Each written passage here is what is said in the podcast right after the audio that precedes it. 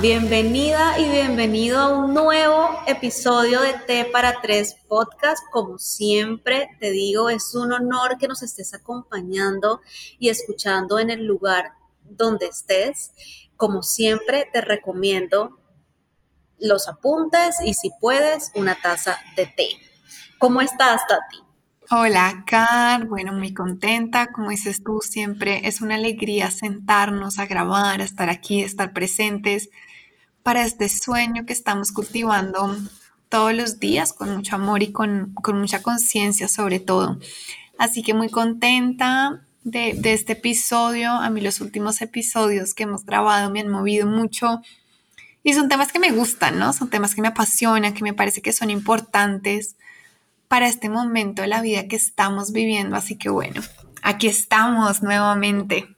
Así es, Tati. Yo creo que ahora que mencionas para este momento de la vida, estoy 100% de acuerdo por todo lo que se está moviendo en el mundo y todo lo que se está moviendo dentro de nosotros a raíz de, de esta época larga pandémica que estamos viviendo. Entonces está muy bien. Hoy les vamos a hablar de un tema muy interesante y que como siempre a todos nos mueve, a todos nos toca.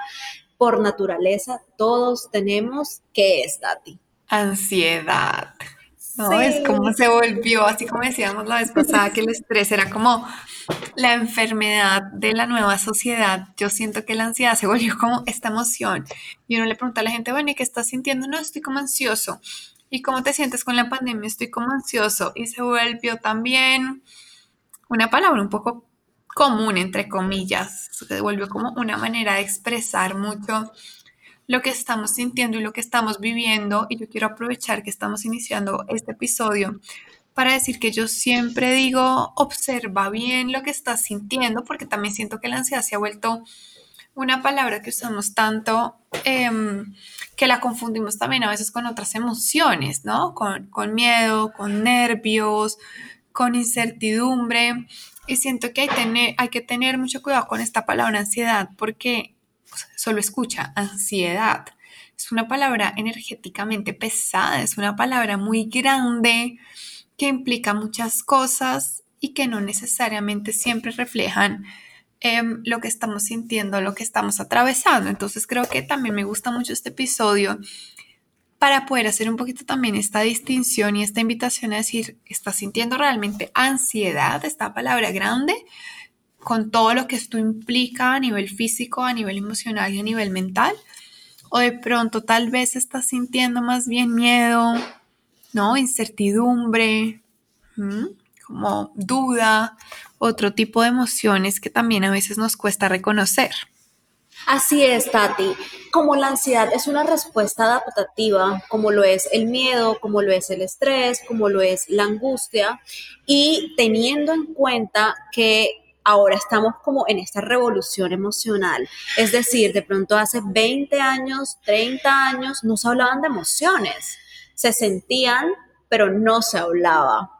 Y esto acompañado con estudios, con normalizar las emociones, con apertura, con quitarle el tabú a las emociones, ahora tenemos como una carta de emociones. Y en esa carta y en ese menú de emociones, como apenas como humanidad nos estamos acercando a qué es cómo en realidad se sienten, genera mucha duda y genera mucha confusión. Em, yo recuerdo que anteriormente cuando yo sentía ansiedad o lo que hoy sé que es ansiedad, yo decía, estoy súper angustiada. Tengo una angustia que me invade y yo no, y, y, esto que lo, lo, estoy estudiando, lo estoy estudiando hace más de siete años, y, y lo decía y lo confundía. Entonces me pregunto, porque una persona que no tenga conocimiento sobre emociones y que no haya tenido la educación suficiente emocional no lo puede confundir, ¿sabes? Y, me pregunto eso y sé qué pasa con mis consultantes que llegan a consulta. Un montón. Pasa un montón, pasa un montón que llegan a consulta y dicen, es que estoy, tengo mucha ansiedad. Y cuando empezamos a explorar la ansiedad, no es ansiedad, de pronto es estrés o de pronto es angustia, pero no es ansiedad. Y es que es eso, porque se vuelve un poco una palabra común y es una palabra que, que, se que nos hemos acostumbrado a usar para definir un montón de otras emociones que están ahí en nuestro ser, en nuestro cuerpo. Yo el otro día hacía un, hice una charla para una empresa y unos videos para, para un curso que van a lanzar sobre emociones y les mostraba como este círculo emocional que existe la cantidad de matices que hay y de ansiedad, tú puedes derivar más de 10, ¿no? Entonces, también siento que estamos en un mundo que se está abriendo, pero que hemos cogido como palabras específicas para describir, ¿no? Entonces estamos usando mucho ansiedad, depresión, estrés y se han vuelto como muy cotidianas, muy normales, cuando hay un millón de emociones más y qué lindo en este camino tan maravilloso que nosotras estamos compartiendo y el que estamos convencidas, qué lindo poder reconocer que hay otras emociones, pero que claro, que también es normal y hace parte del proceso de autoconocimiento que a veces pues nombremos algo que de pronto no es, pero que en eso que estoy nombrando puedo cerrar los ojos y decir, ok, estoy diciendo que tengo ansiedad. Ok, cierra tus ojos, ¿no? Yo les digo mucho a mis pacientes, cierra tus ojos, ¿cómo se siente? ¿Cómo se siente en el cuerpo? ¿Qué te hace pensar? Yo siento que la ansiedad, estoy convencida que la ansiedad tiene algo físico que es muy potente. Tiene un corazón que se acelera, tiene unas manos que sudan, tiene un cuerpo muchas veces casi que tiembla o paralizado. Entonces la ansiedad tiene señales supremamente alarmantes físicamente, incluso también mentalmente que nos puede llegar a decir, mira, ¿sabes qué? Si estoy en un momento ansioso en mi vida versus que una sensación como la incertidumbre, por ejemplo, o la angustia no necesariamente tienen estas características tan fuertes como la tiene la ansiedad. Así es, Tati. Yo podría definir la ansiedad como lo que viene después del estrés. A ver, el estrés, en el estrés veíamos en el episodio anterior que el cuerpo se activa. Pero cuando llega la ansiedad o cuando siento ansiedad, yo, mi cuerpo se activa, hay manifestaciones, manifestaciones cognitivas y físicas, pero sobre todo empiezo a anticipar el peligro, así yo no esté en peligro. Mi mente y mi cuerpo siente tanta tensión porque se está anticipando al peligro. Entonces ahí es donde aparece el miedo y el miedo se puede convertir en fobia. Entonces, digamos que la ansiedad normal se podría decir que es un sistema de alarma frente a un estímulo que es una capacidad adaptativa mm, y que va acompañada de una reacción mental y física, como la sudoración, sentir taquicardia, respiración acelerada, dolor estomacal, tensión muscular, pero cuando es patológica, que aquí me gustaría marcar más la diferencia, cuando es patológica, la reacción de una se convierte en pánico. Cuando es normal, sentimos esta reactivación física y mental, que lo sentimos todas las personas, pero ojo, cuando es patológica, la reacción salta de una al pánico y a somatizaciones más agravantes. Eso que tú acabas de decir, Cara, a mí me encanta, y perdón que te interrumpa un segundo, es porque creo que hay algo súper importante, es poder diferenciar esto normal de patológica, porque yo lo veo mucho en mi consulta, es que cuando están empezando a sentir algo de ansiedad, inmediatamente entran en pánico, ¿no? Como ya soy ansiosa, voy a entrar en un estado de ansiedad, eh, mejor dicho, se me acabó la vida, y es como, no, para, respira que estés sintiendo hoy ansiedad no significa que sea patológico y que esto vaya a ser duradero para siempre en tu vida. E incluso si es hasta patológico, no implica que vaya a ser duradero el resto de tu vida. Son periodos, son momentos, son emociones como las que sentimos y, y la emoción bien sabemos qué pasa. Entonces yo creo que es súper bonito esto de traer la atención al presente, al presente y siempre regresar, reconocer lo que está pasando en mi cuerpo precisamente para evitar entrar en pánico, ¿no? Saber que esto que estoy sintiendo, mi corazón acelerado, mis manos sudando, esta cantidad de pensamientos, me permito vivirlos, me permito respirarlos, porque sé que va a pasar, ¿no? Claro, cuando es patológico esto es mucho más difícil hacerlo, pero la idea también es poder llegar a ese lugar. Así es, Tati, me encanta que hayas dicho eso y voy a aclarar algo que siempre también hablo, hablo con mis consultantes y es que para que algo se considere patológico, eh, supera la normalidad en cuanto a parámetros de intensidad, frecuencia y duración. Es decir, si un día estás ansioso como respuesta al trabajo, a un viaje, a un cambio, eh, dos días, ok, está bien. Pero si llevas tres semanas donde constantemente tu cuerpo está, se siente en peligro, los pensamientos no paran, sientes pánico, sientes mucho miedo, te sientes em, como que, tienes que, que analizar todo y sobrepensar todo, busca ayuda. Y ahí, después de las tres semanas, se convierte de pronto en algo que no es normal.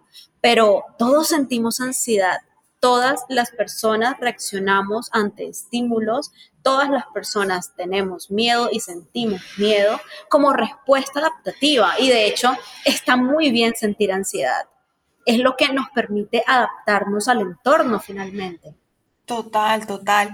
Y yo creo, Car, que a lo que tú dices ahí, súper importante con esto de buscar ayuda también es empezar a normalizar y creo que nosotras para eso estamos haciendo este podcast, es normalizar este tipo de cosas, es normalizar que sentimos estrés, que sentimos ansiedad, que tenemos crisis en las relaciones, que lo hablábamos en la primera temporada, es empezar a normalizar estas cosas porque yo veo cuando hablo con mis pacientes, yo trabajo un montón ansiedad en mis consultas y yo veo que hay como una sensación de vergüenza detrás de esta sensación de ansiedad, como si no tuviéramos derecho a sentir esto que estamos sintiendo.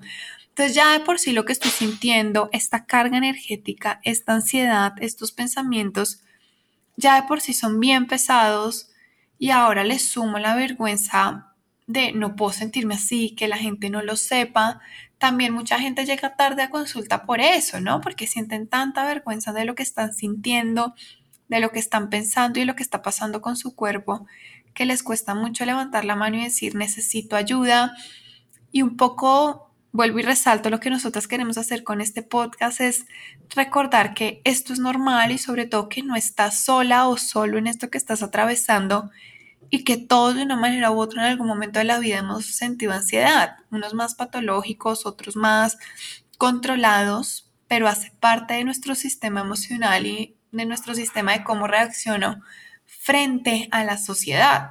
Pero no hay que sentir vergüenza y una de las maneras de no sentir vergüenza es, pues hablemoslo, conversémoslo. Así es, Tati, la ansiedad no es mala y un diagnóstico no tiene por qué definirte, no tiene por qué cambiar tu vida. Para mí, la ansiedad es garantizar nuestra supervivencia. Y, ahí encuentro mucha belleza, Tati, porque es, es sentirnos humanos. Cuando siento ansiedad, yo estoy experimentando una experiencia humana, estoy sintiéndome un ser humano. Y yo sé que lo he repetido muchas veces, pero es que quiero recalcar que que el ser humano sienta ansiedad y que es normal sentirla. Y si en algún grado de tu vida, en algún momento llega a ser patológica, eso no tiene por qué definirte de ninguna manera. Y también se trata de quitar los rótulos que se tienen frente a, la salud mental y a, estas enfermedades psicopatológicas y, el rótulo de estás mal, algo, algo malo está en ti o estás roto, ese rótulo hay que quitarlo y para quitarlo todos como comunidad debemos trabajarlo y debemos empezar por nosotros mismos. Nosotros en terapia gestal precisamente nunca Em, bueno, casi nunca ponemos una etiqueta o hacemos un diagnóstico. Y es un poco por esto, porque a mí me encanta cuando llegan mis pacientes y es como, no, entonces tú, ¿por qué vienes a consulta? No, porque soy ansioso o sufro de ansiedad. Es como, ay, Dios mío, qué carga la que te estás poniendo al tener este rótulo tan grande en ti, ¿no? Porque cuando yo me pongo un rótulo es como estoy clausurada en esto y estoy casada con esto que yo digo que soy y no me permito vivir otras cosas, ¿no? No me permito ser de otra manera. Entonces mi invitación, por ejemplo, cuando llega una persona que me dice, es que yo soy ansioso o sufro de ansiedad, es como, no, cambiemos tu diálogo, cambiemos lo que estás diciendo y a veces me da ansiedad, como nos pasa a todos, o pasé por una crisis de ansiedad, pero eso no me hace ser, ¿no? Yo no soy ansioso. Yo pasé por una crisis de ansiedad. Yo a veces me siento ansioso, pero no necesariamente lo soy. Y cuando yo entiendo que no necesariamente soy eso, no, no soy esa etiqueta que me estoy poniendo, también me puedo abrir como a decir, bueno, listo, si no soy esto y esto es algo que está llegando a mí, ¿para qué está llegando a mí? Y yo siempre, así como tú vas a resaltar esto de, de humanizarnos, yo siempre vas a resaltar que todo lo que nos pasa en la vida es para aprender y para enseñarnos algo. Y yo sí estoy convencida que la ansiedad y la depresión son como un regreso a casa, ¿no? Es como esta sacudida de qué está pasando en tu vida, de qué manera estás viviendo para tener este tipo de emociones, ¿no? ¿Qué pasa que tu cuerpo se sacude tanto que te dice, observa, mira hacia adentro, qué estás necesitando, ¿no? ¿Qué está pasando en tu cuerpo? ¿Qué está pasando en tu alma? ¿Qué está pasando en tu corazón? ¿Y qué estás necesitando? Son un llamado a casa y al presente muy fuerte.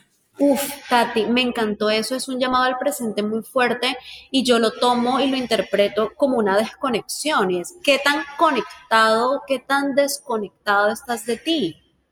Mm, porque muchas veces cuando algo salta tanto en tu cuerpo, algo lo sientes mucho, lo, hay, manifestaciones no solamente cognitivas, sino físicas y tu cuerpo de alguna forma le está somatizando, es que algo te está queriendo decir. Entonces, mi llamado también es que interpretes qué te está diciendo tu cuerpo en estos momentos de tu vida y que no te deshumanices. ¿Qué te dice tu emoción? ¿A qué viene? Así es. Sabes que ahora que estabas hablando, Tati, recordé una experiencia personal. Mm, digamos que yo en mis redes sociales y en mi vida trato de ser lo más transparente que pueda. ¿sabes? No, no, no creo que siempre lo sea, no creo que, pero trato de serlo. Conscientemente hago ese ejercicio y en mis redes sociales hablo de, de que en algún momento a mí me diagnosticaron con, con, depresión y que el último episodio de depresión me dio hace, no sé, casi tres años, dos años y medio, tres años. Eh, y, y, hace poco subí algo sobre eso y una persona interna me comentó como, no entiendo por qué tienes depresión, pero eres psicóloga. Y a lo que yo, yo no le respondí, porque cuando me, me hacen este tipo de comentarios, a mí me gusta internalizarlos y como voy a, voy a, pensarlos de una forma crítica y no emocional, como lo voy a analizar de verdad. Eh, y yo, yo hasta hoy digo, finalmente no respondí nada, pero yo hasta hoy digo, es que yo no estoy vestida de depresión. O sea, yo no salgo a la calle y a mí me dicen, hola, depresión. ¿Sabes? Que suena súper cómico, pero, pero así es. Y igual pasa con la ansiedad patológica, con, y es, que, es que tú no te vistes de ansiedad, ¿sabes? Tú, tú estás teniendo... Y aparte de todo, como que no compiten. O sea, a ver, el hecho de que tú hayas tenido ansiedad o hayas tenido depresión o tengas ansiedad o tengas depresión, no significa que después de tu crisis no seas un ser humano completamente funcional. Y sobre todo yo creo que pasa algo tan profundo en el ser de uno cuando pasa por una crisis de esta, es que me permite ser un mejor ser humano y conectar mejor con los otros. Digamos, ya, ya que estamos hablando de experiencias personales, yo tuve una persona muy cercana a mí y pasó por una crisis muy fuerte, muy fuerte, una persona completamente fuerte toda la vida. Y él tiene una crisis supremamente fuerte, ¿no? De, realmente de un trabajo profundo donde tuvo que parar toda su vida y decir, ¿qué me está pasando y a qué viene esta emoción? Y, yo que lo vi en carne propia y lo vi tan cerca, es un antes y un después, y es si esta crisis no hubiera llegado a su vida, pues él no hubiera logrado ser el ser humano que es ahorita, no hubiera conectado tan profundo con su ser. Y yo creo que es muy lindo ver cuando una persona sale de una crisis de ansiedad o depresión, cuando sale de una crisis es lo humano que se vuelven. No es como, Dios mío, que es todo esto que hay en mí, que son todas estas emociones qué linda esta capacidad que tengo de sentir y conectar con la vida y gracias a esto que me pasó, hoy puedo ser mejor, ¿no? Estoy segura, Car, que tú eres una mejor terapeuta por esas depresiones, por esas crisis, porque puedes conectar con los otros desde ese lugar y desde esa humanidad también. Así es, Tati. Para mí, sentir, sentir tristeza, sentir ansiedad, sentir depresión, es un llamado a la atención es un llamado a que vuelvas a ti, porque también creo al presente, creo que el mundo, nuestra historia, nuestras heridas, nuestros traumas, lo, lo, cotidiano, no, no nos veamos más lejos, lo, lo, del día a día, hace que nos desconectemos. Vivir, vivir en el día a día, en el mundo en el que vivimos, hace que constantemente estemos afuera. El mundo nos pide vivir afuera, pero es un trabajo interno e individual volver al centro y volver a ti. Entonces, cuando yo, yo lo mido como un, cronómetro, ¿no? Entonces yo le digo a mis pacientes, digamos que cero es Buda, o sea, cero es esa tranquilidad y esa paz absoluta, pero el 10, ya en el 10 ya hay manifestaciones cognitivas mm, y físicas, o sea, en el 10 ya te estás enfermando, del 0 al 10, en, en, en dónde te mueves y qué te está diciendo eso que estás sintiendo y sobre todo qué te está diciendo y qué te está pidiendo. Entonces, cuando yo empiezo y hago un trabajo consciente de escucharme y de volver a mí o de tratar de volver a mí, me doy cuenta que hay una desconexión muy grande, sea patológica o no sea patológica. Es un poco lo que decíamos en el episodio pasado del estrés, que qué hacemos cuando sentimos estrés, lo volvemos una bola de nieve y no hay una respuesta o paramos y decimos, yo tengo que situarme en el presente y trabajar en mi paz. Lo mismo pasa con la ansiedad. Sea patológica o no sea patológica, lo que te está pidiendo es vuelve a ti, conéctate contigo. Conéctate con tu presente. Cuando miramos los, digamos, los pensamientos que tiene una persona que está pasando por un momento de ansiedad, los pensamientos son súper futuristas, ¿no? Es como, no sé, eh, me, voy a, me voy a estrellar cuando ni siquiera me montaba el carro. Em, mi novio me va a terminar porque no me contestó el teléfono cuando ni siquiera he hablado con él. ¿Sí? Y son pensamientos que no están ocurriendo y es regresa, regresa a tu presente, ¿no? Que, que sí está pasando y con esto que sí está pasando, respira, conecta, conecta contigo y ahí regresa tu emoción, regresa a ti, regresa a casa. Para mí esto siempre va a ser como la invitación más grande y es, ok, observo mi emoción. Desde mm, cuando yo estudié psicología transpersonal aprendíamos una meditación que se llama Tonglen, que es una meditación del budismo tibetano y es una meditación para conectar con la compasión, pero también con las emociones difíciles. Y es básicamente sostente en esa emoción, respírala, obsérvala y déjala ir también, ¿no? Yo siento que la ansiedad se hace más difícil precisamente porque entro en pánico, entonces estoy ansioso, entro en pánico y esto aumenta, aumenta, aumenta, en vez de hacer una pausa y decir, ok, no, estoy sintiendo ansiedad, estoy en el futuro, estoy desconectada de mí, regreso a mí, hago cosas para mí, regreso a casa y en este regresar a casa me permito vivir mi ansiedad. Hay un libro que yo recomiendo cuando hablamos de estos temas de ansiedad que se llama eh, Yoga Clonazepam, Botiquín de Emergencia Emocional. Y es una mujer que cuenta su experiencia con la ansiedad y, y, cómo salió de esta experiencia a través de prácticas como la meditación, como la práctica del yoga, como la práctica de la escritura. Y siempre cuando uno lee ese libro, siempre es reconocer lo mismo, es conecto con mi emoción, veo qué tiene para enseñarme, a que viniste, ansiedad, te escucho, te veo, te reconozco, sé quién eres, sé cómo hablas, sé cómo te comportas y vamos a trabajar de la mano para salir de esto juntos. Así es, me encantó algo que dijiste, Tati, es vuelve a casa. Yo tengo en mi brazo izquierdo una casita tatuada y me la tatué porque en, en, mi profunda depresión yo decía, yo no nací con esto. O sea, yo no, yo no llegué al mundo siendo, sintiendo depresión. Entonces, yo, yo, yo cuando llegué al mundo era mi propia casa, era, era, estaba rodeada de mucho amor, de tranquilidad, era lo que yo quiero ser de adulta. Entonces me tatué la casa pensando, yo soy mi propia casa y voy a volver a estar en mi propia casa, que finalmente es mi cuerpo, mi alma, mi mente, mi espíritu. Esa es mi casa. Y mm, hay algo importante también para aclarar sobre la ansiedad, Tati, y es que no eres los pensamientos, no eres la revolución que estás sintiendo en tu cuerpo, no eres el corazón agitado. Todo eso te está mintiendo y está haciendo que crees más respuestas eh, anticipativas a un peligro que muchas veces no, no existe y no, no está.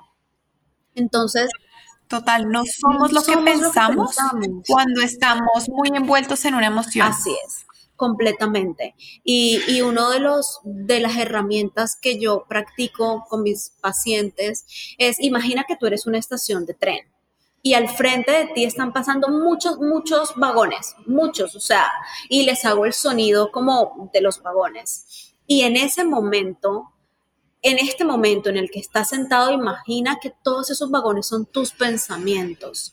Cuando sientes ansiedad, tú te estás montando en todos los vagones, pero eso físicamente no es viable.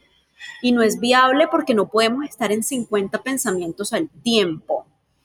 Y tampoco es viable porque no pensamos 50 cosas al tiempo, lo que quiere decir que el 90% de esos vagones no son reales, pero tú decides desde tu ansiedad y desde tu conciencia subirte al vagón que quieras e incluso no subirte a ninguno.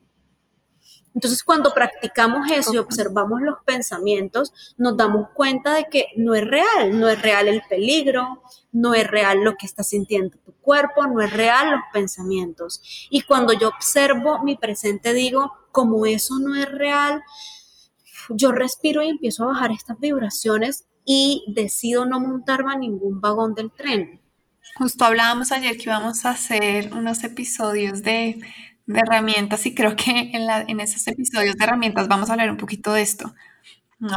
Como dejar de anclarnos y dejar estar pensando todo el tiempo pues en, en lo que nos aleja de, del presente, pero creo que un poco para lo que compete también este episodio de hoy es, primero, yo diría como reconocer qué estoy sintiendo realmente, ¿no? ¿Estoy sintiendo ansiedad o estoy reconociendo otro tipo de emoción?